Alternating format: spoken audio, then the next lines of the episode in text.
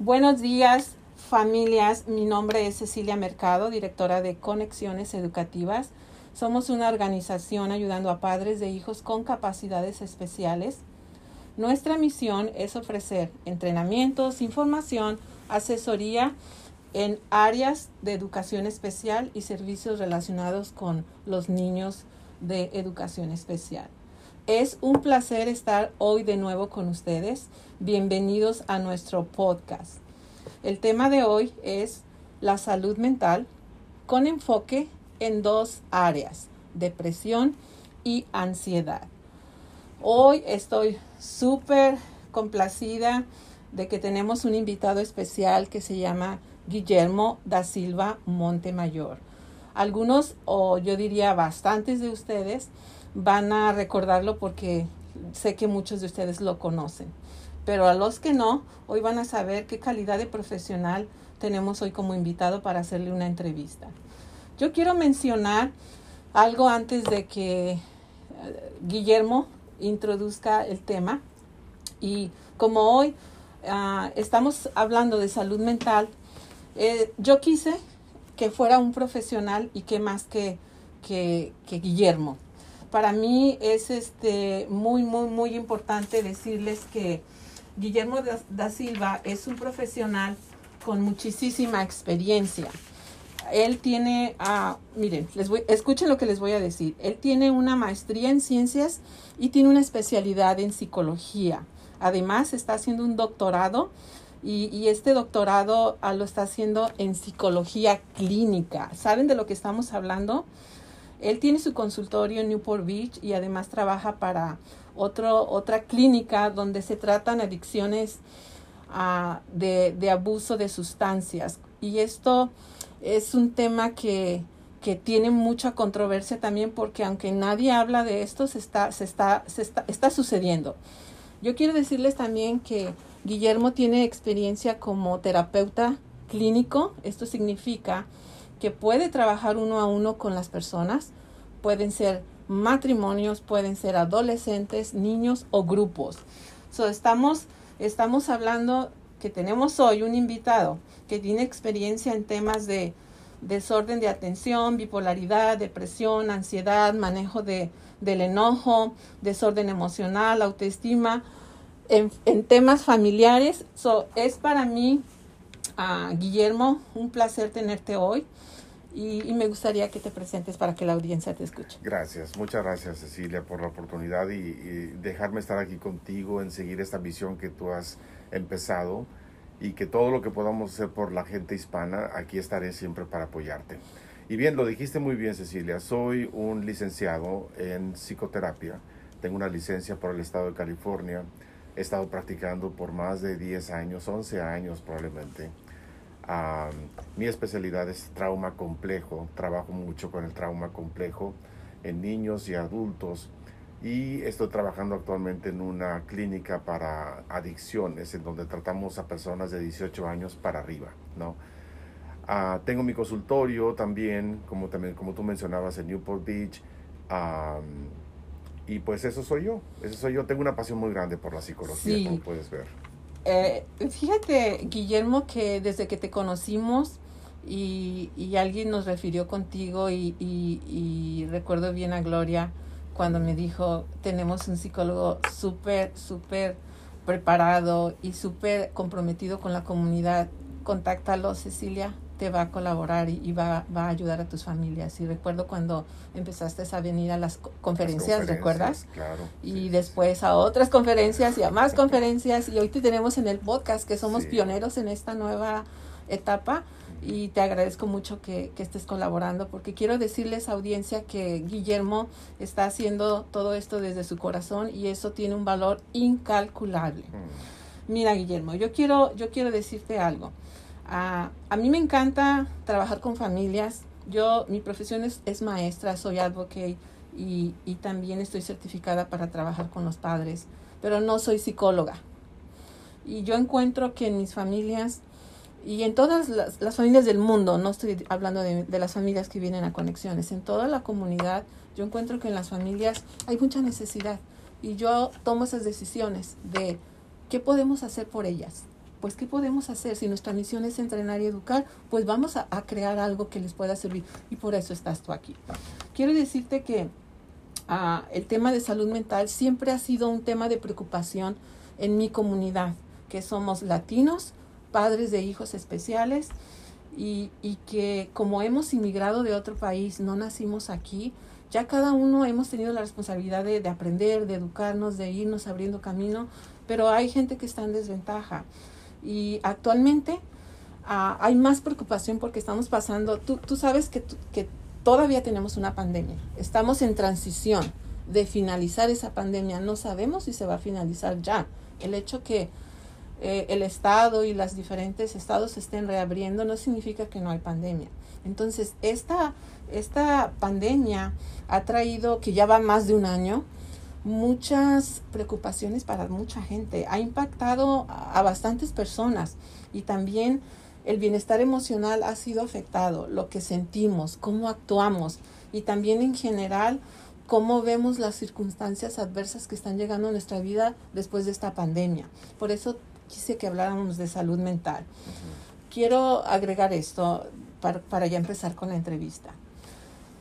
Yo sé esto pero tú como psicólogo me vas a decir qué opinas, porque este es como un decir. Que cuando alguna persona pasa por una situación difícil, cualquiera que sea, no vamos a medir el tamaño que es muy grande, muy grave, muy leve, moderado. Una situación difícil. Se dice que el 10% es solamente lo que realmente es el problema y que el otro 90% es como nosotros lo vemos, lo manejamos y lo lo podemos magnificar de un 10 a un 90. Eh, eh, y tiene que ver, por supuesto, con, con, la persona en sí, cada es única, cómo es resiliente para poder... Es, eso es como verdad, que el 10% es verdad en el problema y el 90% es como nosotros lo, lo manejamos. Pues es algo, es algo similar, es algo que es probablemente acertado. La capacidad que tenemos, la, la mente humana, la capacidad que tiene, depende de cada persona y cada persona tiene una capacidad de resiliencia. Y de hecho, todos los seres humanos tenemos esa capacidad de resiliencia, pero muchas personas no la conocen y no saben cómo hacer conexión con ella porque las cuestiones externas que ocurren, como por ejemplo un, un evento inesperado súbito, y la persona no sabe cómo manejar, por ejemplo, un accidente, cuando hay un, un accidente de carro, ¿no? Hay un choque, la persona inmediatamente entra, en shock y, y, en, ese momento, en ese momento para de ver qué es lo que está ocurriendo alrededor y la mente empieza a generar un estrés postraumático, en donde la, persona empieza a llorar o empieza a tener una crisis. Y en ese momento la persona no sabe qué hacer. Hay otras personas que puede ver, pueden tener el mismo accidente y reaccionar de una forma muy diferente y tomarlo con calma. Entonces ahí es cuando tú ves una persona que tiene resiliencia, una capacidad para poder ver las cosas más objetivas ante una situación súbita y otra persona que no tiene esa capacidad y, entra en estado de shock o de crisis. Entonces las dos personas tienen exactamente las mismas capacidades, pero una no sabe cómo usar esa capacidad de resiliencia y la otra lo sabe. So, ahora sabemos que ese decir que yo mencioné al principio del 10% es la realidad y 90% es cómo lo manejamos, tiene una explicación psicológica profesional como la que me estás dando. Exacto. Lo que yo dije es como algo popular que se dice, pero al decírselo a alguien no le, no le ayudas porque precisamente magnificó el problema, el problema, lo no sabe cómo salir de eso y se está acumulando por años a veces. y, y, el decirle, el 10% es la verdad y el 90% no, no, no le ayudamos. Pero quise mencionártelo porque qué más que la, la, la opinión de un experto como lo eres tú. Me gustaría empezar con una pregunta bien noble que me gusta hacerles a las personas. Esta me gusta hacerle a todas las personas que yo entrevisto. Yo cuando te conocí y pues ya sabía que eras un psicólogo, de verdad, así nada más de verte y conversar y yo pienso que nadie que lo conoce y me escucha me va a dejar, me va a decir que estoy equivocada. Tienes todo lo que un psicólogo debe tener, porque a veces estamos en una profesión porque la elegimos por alguna razón, pero no como por vocación. Entonces, hasta cuando ya tienes el ADN, es como maravilloso tener eh, contacto con un profesional que, que, también tiene eso adentro, o sea, como que estás hecho desde adentro. Dime tú, ¿por qué decidiste ser este ser eh, un psicólogo? Esa es muy buena pregunta, muy buena pregunta. Y sabes que yo me la he preguntado me he hecho esa pregunta, Cecilia, por un tiempo, ah, por muchos años. Y la respuesta con la que yo he venido es, yo tengo una pasión muy grande por ayudar a las personas. Sabes, yo tuve un accidente muy feo cuando tenía 22 años y estuve a punto de morir. Ah, y sobreviví, gracias a Dios. No, y yo creo que a partir de ese momento empezó mi búsqueda, ¿no? De por qué sobreviví todo esto. Y la razón es que tengo una misión. Esa fue mi respuesta. Y mi misión es ayudar a otras personas. ¿Y qué más que la carrera de psicología? Sí. Entonces, para mí la carrera de psicología me dio, le dio mucho significado a mi vida. Tengo una capacidad para poder ayudar a otras personas y encontrar lo que estas personas tienen por dentro, que no saben que lo tienen y que desgraciadamente cuando no saben que lo tienen empiezan a sufrir. Exacto, cómo sacar eso y salir de ahí. Cómo usar las fortalezas que una persona tiene, ¿no? Es interesante porque en nuestras vidas yo creo, y te lo digo también, porque yo soy un ser humano regular, necesitamos que alguien a veces nos tome de la mano o nos guíe, porque cuando estamos bajo un estrés o, bajo un problema, nuestro cerebro no está tan ligero como para poder encontrar la luz solos necesitamos. Entonces, ¿qué más que un psicólogo? ah, quiero preguntarte, ¿qué es lo que a ti, en todo lo que tú haces, es qué es de tu trabajo lo que más te gusta? Oh, my God. lo que más me gusta, Cecilia, es cuando llego un paciente que está terminando el tratamiento y que se va siendo una persona diferente como llegó. Eso para mí no hay dinero que lo pueda pagar. El ver una persona que tuvo la capacidad de encontrarse a sí misma, que tuvo la capacidad de desarrollar habilidades para poder lidiar con cualquier circunstancia adversa que pueda estar pasando y la otra que la persona tenga la capacidad para regular sus emociones. Eso es para mí lo más maravilloso cuando un, cuando un paciente es, por decirlo, dado de alta, que dice, ok, ya terminé el proceso de terapia. Wow, increíble. Yo creo que cuando una persona como tú, profesionalmente hablando, eres un psicólogo y estás apasionado de tu trabajo y lo haces así como parte ya de tu ser, te levantas con eso, vives con eso y te duermes con eso, yo pienso que un, un, paciente que viene contigo sería súper afortunado de poder ser ayudado por ti. Pues imagínate, yo soy el recipiente, he sido el recipiente de muchísimas historias de personas que me las han confiado y que esas historias han enriquecido mi vida no solamente como persona o como profesional de la salud mental, pero también como persona imagínate lo que yo aprendo también de mis pacientes. Claro, claro. Ah, quiero quiero uh, pasar ahora directamente al tema. Gracias por compartir algunas cosas personales y ahora sabemos un poquito más del ser humano que es Guillermo da Silva Montemayor. Tienes un super nombre. ¿eh? Mira, Guillermo da Silva Montemayor. Ok. Como que vienes allá de, de Inglaterra, ¿no? Pero vamos pasando al tema de salud mental. Sí. Ah, Sabes que el COVID-19 nos ha dejado ah, muchas cosas. Yo, yo creo que ah, tú sabes bien psicológicamente, tú qué piensas como psicólogo, qué nos ha dejado psicológicamente este COVID a, a, la comunidad, a la sociedad.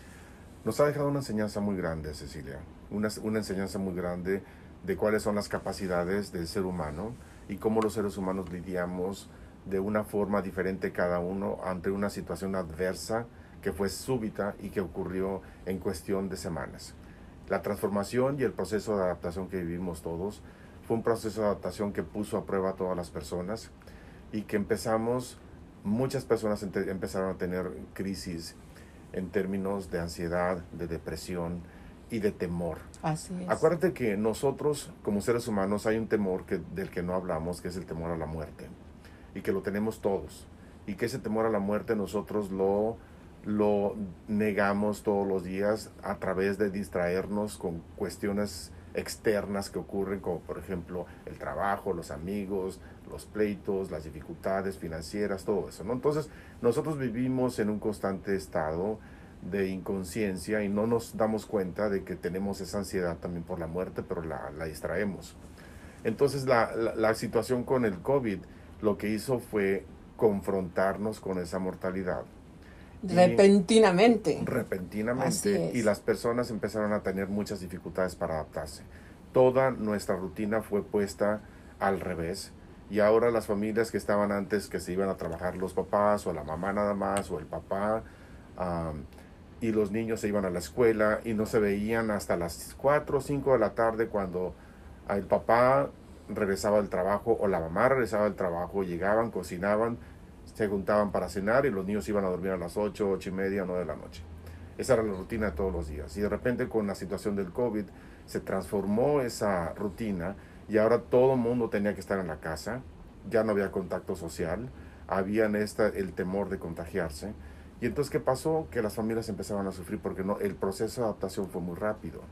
Entonces, lo que dejó muchas veces fue un proceso de adaptación y de enseñanza de qué importante es la rutina y la capacidad que tenemos de adaptación. El darnos cuenta que el, el contacto social es un aspecto muy importante del ser humano y cuando el ser humano es deprivado de ese contacto social, los niveles de, de ansiedad y depresión suben, ¿no? Entonces yo creo que al final también empezamos, el, la situación del COVID nos dejó una enseñanza de apreciar, de apreciar la vida. Y qué importante es la vida, qué importante es la familia y qué es importante todo lo que hacemos en, como seres humanos. Así es. Mira, ah, Guillermo, estoy impresionada y te quisiera dejar hablar más, pero tenemos que continuar porque queremos hacerte más preguntas y quiero decirles mi audiencia que no es tan fácil conseguir a, a, Guillermo para que nos dé su tiempo como nos lo está dando hoy en el podcast. Y Guillermo, sabes que en nuestra organización Conexiones Educativas tenemos básicamente padres que tienen hijos con necesidades especiales. Algunos de ellos tienen dos hijos, tres y tengo familias que tienen cuatro. Algunas de esas familias la mamá está sola, algunas de esas familias tienen a, a su pareja o a su esposo y, y no nada más tienen esa responsabilidad de cuidar un hijo especial, también tienen una vida con, que tienen que hacer con ellas mismas, con sus otros hijos, con su familia política, con la sociedad. Y yo he encontrado que, que es muy bueno educarles a través de este tipo de programas. Yo quiero que empecemos con el tema de que ahorita predomina mucho, depresión. Dinos eh, en una forma sencilla que mis familias nos comprendan qué es depresión. La depresión es un conjunto de síntomas que afecta a la persona directamente en el estado de ánimo y que va a afectar mucho a la motivación. La depresión puede ser expresada de diferentes maneras. Hay la, la depresión típica, que es la que todos conocemos, una persona que está que se duerme por muchas horas, que va a comer probablemente de más, ah, va a estar llorando, va a estar triste, o el otro aspecto, la depresión que es atípica, que es una persona que está enojada, que es irritable, que tiene dificultades para concentrarse ah, y que tiene también poca motivación. Entonces la depresión es una, es una condición mental, es una enfermedad que es muy silenciosa y que puede matar. Gracias, Guillermo. Entonces, ahora partiendo de lo que acabas de decir, ¿cuáles serían los síntomas que tú nos puedes decir que podrían ser alerta o señales para pedir ayuda? Mm, esa es muy buena pregunta. La depresión tiene, cuando empezamos a ver la depresión y cuando es severa la depresión, tenemos que tener mucho cuidado con los pensamientos suicidas. Cuando una persona empieza a decir que está teniendo pensamientos suicidas, cuando una persona duerme de más, que se llama hipersomia, cuando una persona duerme de más, ¿no? O cuando una persona no puede dormir, cuando una persona tiene dificultades para dormir, que es la insomnia, ¿no?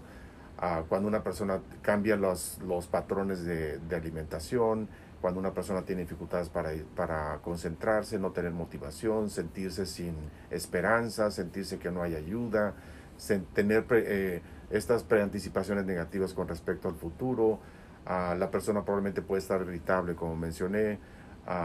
entonces, todos estos síntomas, cuando, una, cuando ustedes ven a un niño o a un adulto que cambia su estado de ánimo de una forma intempestiva, ahí es cuando nosotros tenemos que empezar a preguntarnos, ¿qué está pasando? Traer al niño, a la niña, a la pareja o al adulto y preguntar qué está ocurriendo, estoy viendo estos cambios en ti.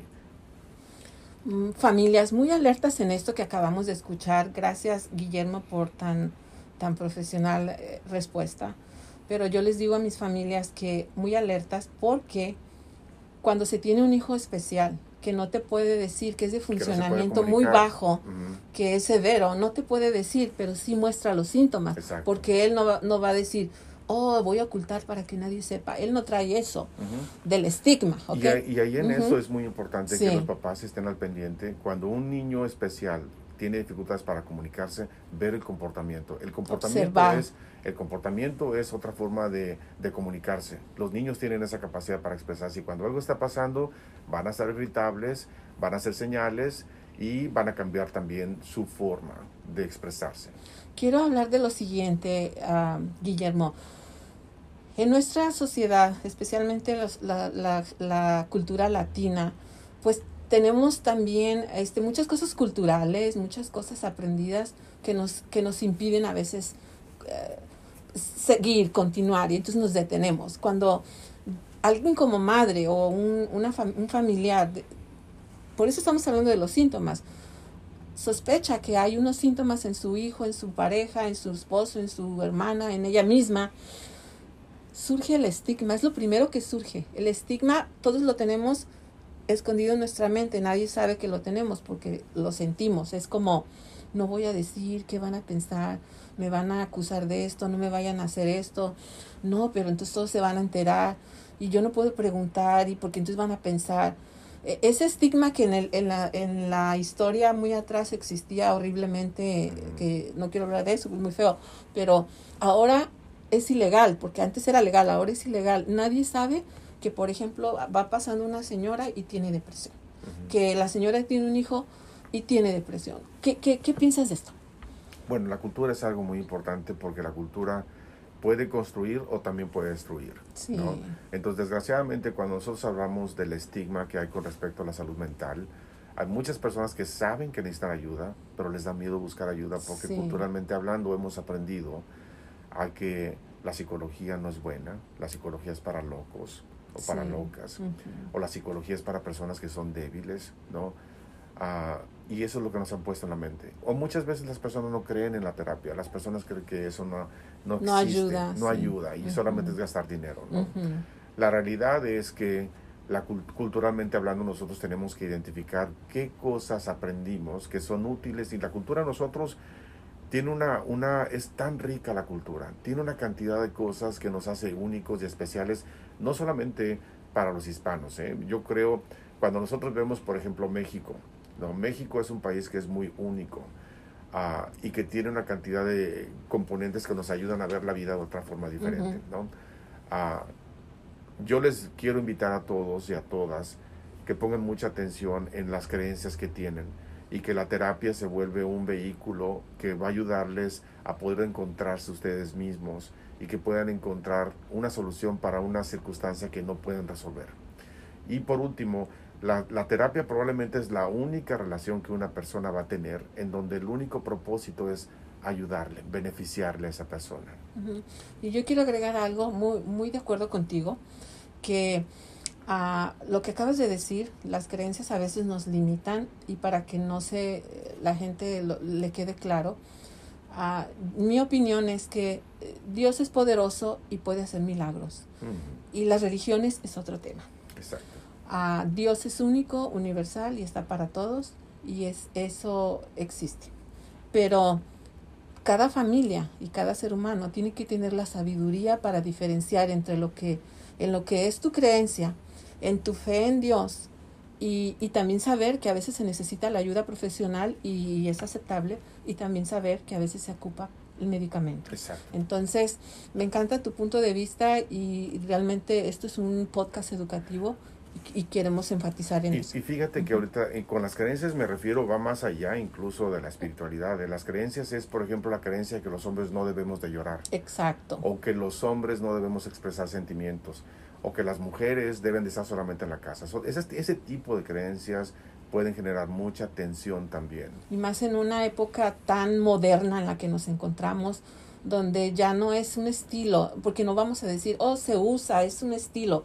Es, es necesario que es necesario, es necesario eh, entrar en la actualidad. Y mira, ahorita nuevamente nada más agregar un poco lo que mencionábamos sí. del COVID, lo que pasó.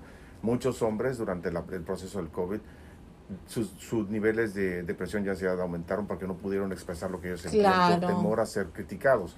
Y la otra es, la, los, el, incrementó significativamente el alcoholismo, las adicciones durante claro. el COVID, los niveles de suicidio, los niveles de depresión, de ansiedad, de abuso infantil y de abuso de violencia doméstica. Eso no, se detuvo porque el mundo, la vida continuó, continuó a pesar del COVID-19. Quisiera que nos hablaras un poquito, ¿qué es la ansiedad?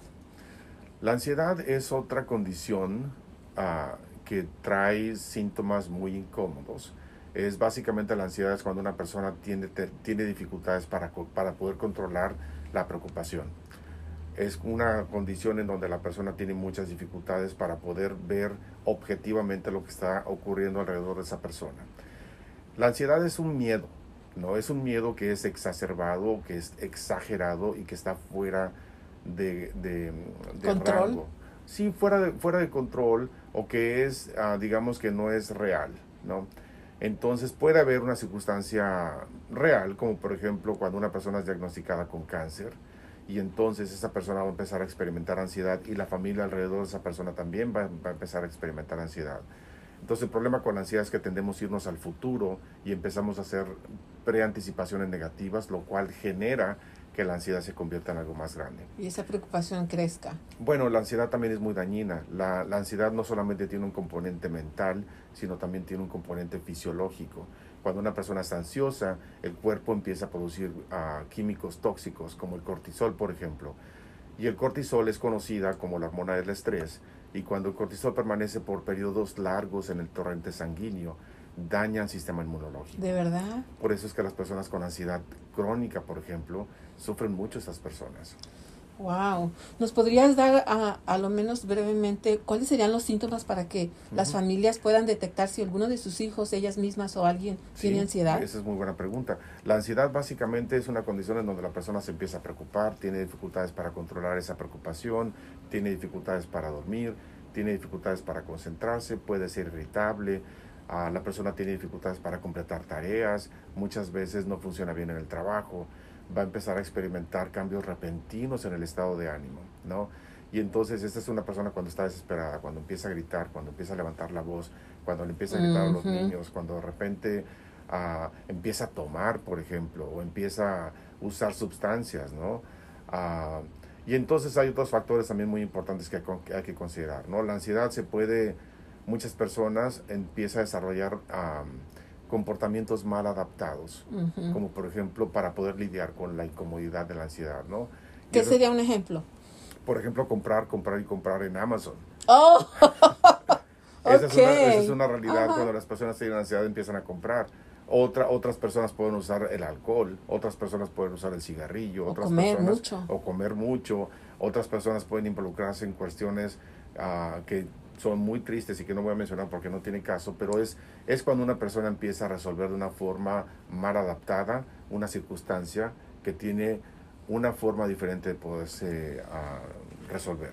De verdad, nuevamente quiero reiterar que estoy muy asombrada de las respuestas que nos estás dando porque si una familia escucha lo que hoy estás hablando en este podcast, va a ser súper bendecida mm. y yo sé que le vas a cambiar la vida a través de toda esta información que estás dando.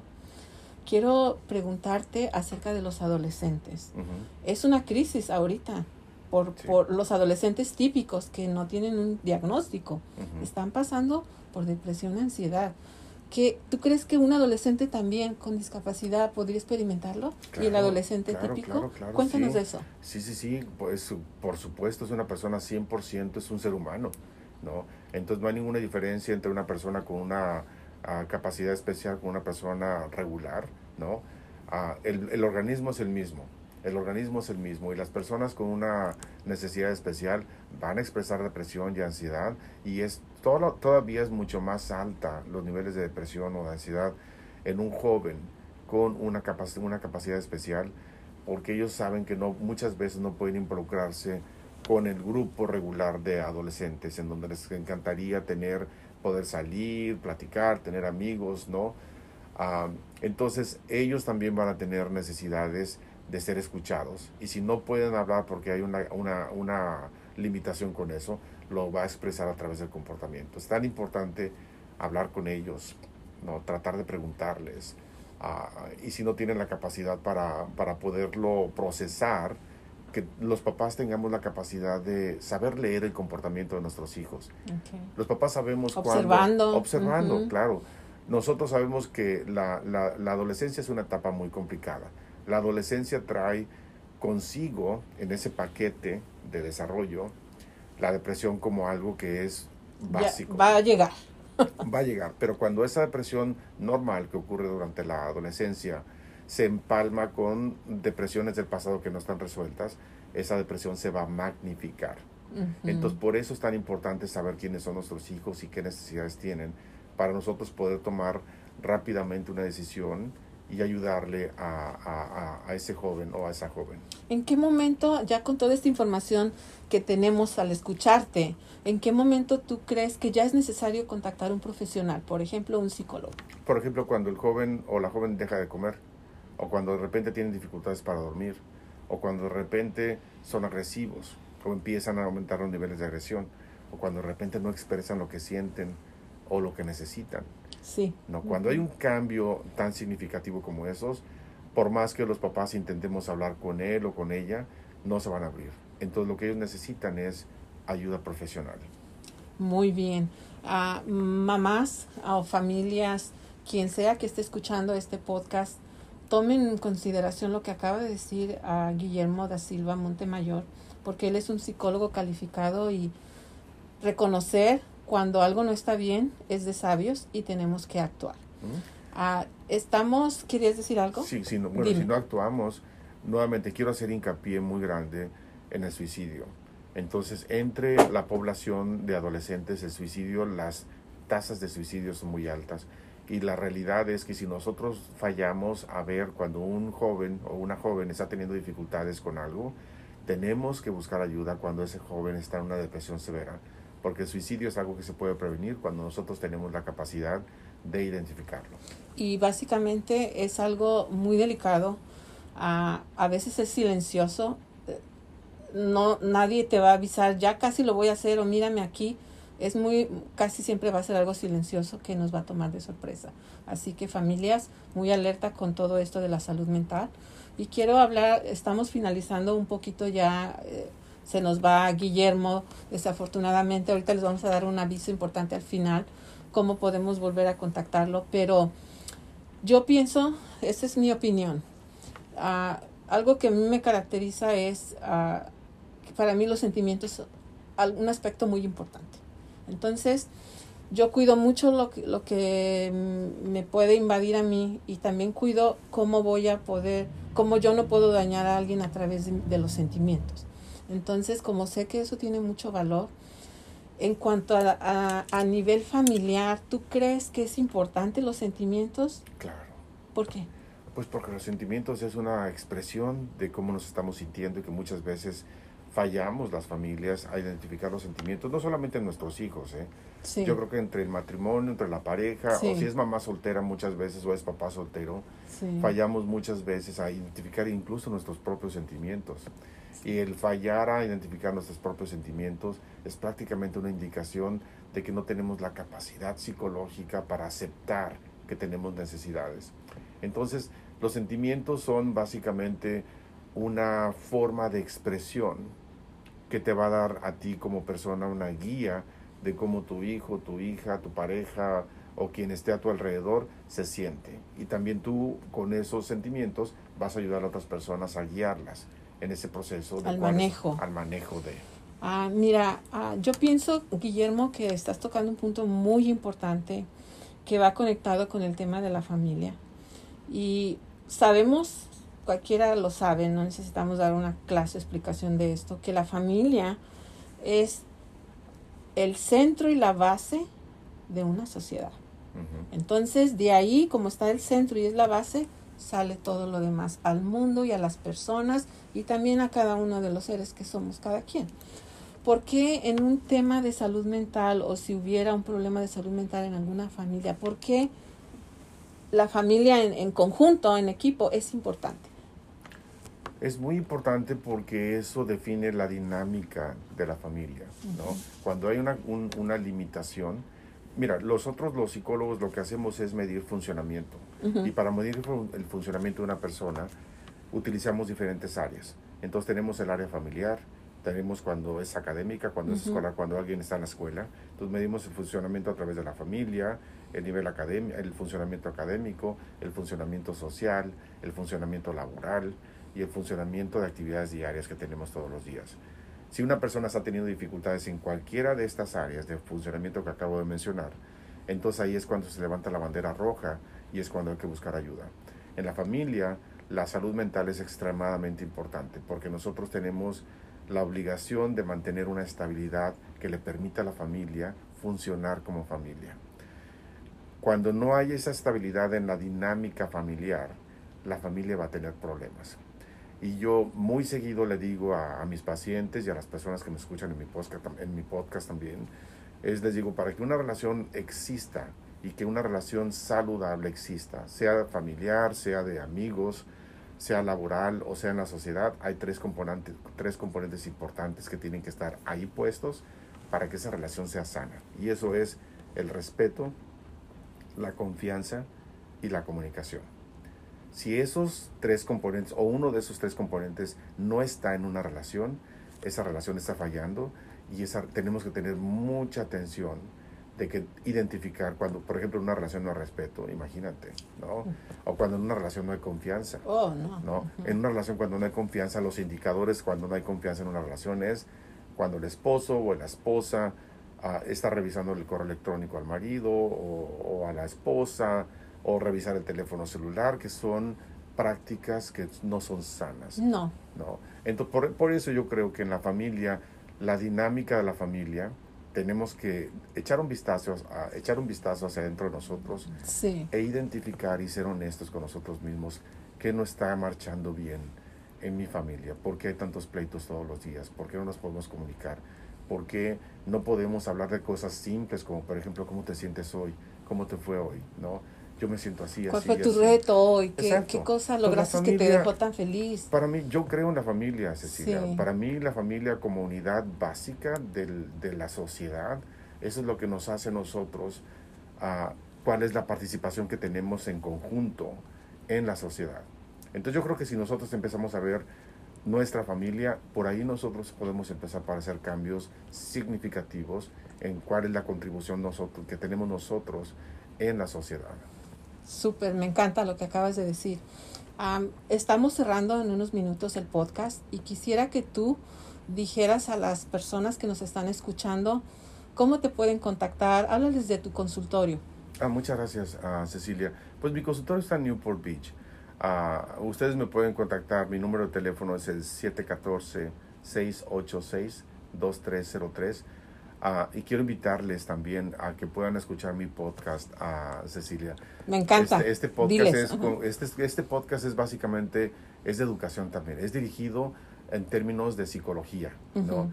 Ah, ahí van a encontrar mucha información que tiene que ver con la depresión, con el trauma, con desórdenes que tienen que ver con la violencia doméstica, ¿no? con el abuso sexual, que también ocurre muchísimo. Entonces, ah, ustedes pueden encontrarme en cualquier plataforma como en Google Play, Ah, en, en, esta Spotify, ¿no? Ah, para los que tienen iPhone hay una aplicación de podcast, ahí pueden ustedes entrar, solamente pongan mi terapia y automáticamente les va, les va a enseñar mi podcast ahí. ¿Alguna otra información que quieras dar acerca de ti? No, okay. eso es todo. Bien, gracias, gracias y espero como esto va a estar grabado, si alguien este, quiere regresar al podcast y volver a anotar despacio el teléfono de contacto de nuestro psicólogo Guillermo eh, da Silva Sotomayor. Montemayor. Perdón, Montemayor, voy a corregir, Guillermo da Silva Montemayor. Sí, algunas veces te he dicho así, discúlpame, es que tiene su nombre bien este estilo Reyes, De los Reyes de Inglaterra. Ok. Y uh, yo quiero decirles a mi audiencia que antes de empezar la grabación, unos minutos estábamos conversando Ah, sinceramente lo que les voy a decir es que ah, estamos de acuerdo él y yo que la comunidad necesita mucha información. Lo que Conexiones Educativas hace es cumplir la misión de ofrecer entrenamientos, eh, información y asesoría uno a uno a padres de hijos especiales. So, tú nos has apoyado mucho y le estaba preguntando yo a Guillermo que por qué no, puesto que íbamos a hablar tanto hoy y que no íbamos a tener tanto tiempo, inclusive le, le, dije, por favor Guillermo, en cada pregunta sé breve porque tenemos poco tiempo. Entonces ahí fue como empezamos a conversar de que tal vez pudiéramos hacer unos entrenamientos. Ustedes ya me conocen, que eso me encanta, así que esto es tentativo, no les estoy anunciando ni está algo planeado en este momento, pero lo digo delante de, de Guillermo, que es muy probable que se haga en la oficina de conexiones educativas, pero a nivel de, de un grupo nutritivo, que, que no sea para 150 gentes que a lo mejor solo 20 quieren escuchar y las otras no. Que vengan pocas, pero que sea gente que en este momento está necesitando la ayuda en salud mental. Y que si ya en este momento puede hacer algo, lo hace. Y si necesita el profesional, entonces se tiene que contactar con alguien. ¿Qué, qué te parece? A mí me parece extraordinario. Yo estoy a bordo, yo estoy a bordo en, en ese proyecto. Creo que como te mencioné al principio, mi pasión por ayudar a otras personas y llevarles, traerles esta información que yo he estado ganando a través de la experiencia y a través de pacientes que han confiado en mí y como te mencioné, ser el recipiente de tantas historias que me han hecho tener esta experiencia increíble. Yo soy inmigrante también y te puedo asegurar que esta, el ser bicultural es muy importante Entendemos las dos partes, exacto. Exactamente. Entonces, totalmente de acuerdo contigo, estar en, en, esa misión de ayudar a otras personas. Te lo agradezco muchísimo y en nombre de, yo sé que si tuviéramos a todas las mamás aquí viéndonos, nos están escuchando, pero si nos estuvieran viendo en nombre de ellas, yo sé que ellas también van a estar eternamente agradecidas y yo en nombre de la Fundación Conexiones Educativas te doy las gracias porque quiero decirles que hoy él participó, es un sábado en la mañana, que es de su familia y de sus cosas y nos lo está regalando a nosotros. Esto es un regalo totalmente que es invaluable. Si tú me hubieras dicho te cobro, aún así, pero como has dicho, te lo regalo, es, es como de verdad, es algo invaluable y yo sí valoro mucho esas cosas. Te lo agradezco bastante y en este momento, si tú no quieres agregar nada, vamos a... Claro, gracias. Muchas gracias por el espacio, Cecilia. Muchísimas gracias por dejarme ser parte de esta misión que tú tienes y le envío un saludo muy afectuoso a tu audiencia. Ay, gracias, gracias. Y a ustedes, padres que nos están escuchando, solo me queda decirles hasta luego. Esperemos muy pronto volvernos a escuchar. Quiero repasar que la misión de Conexiones Educativas es entrenamiento y educación a padres de hijos especiales de cualquier diagnóstico y edad.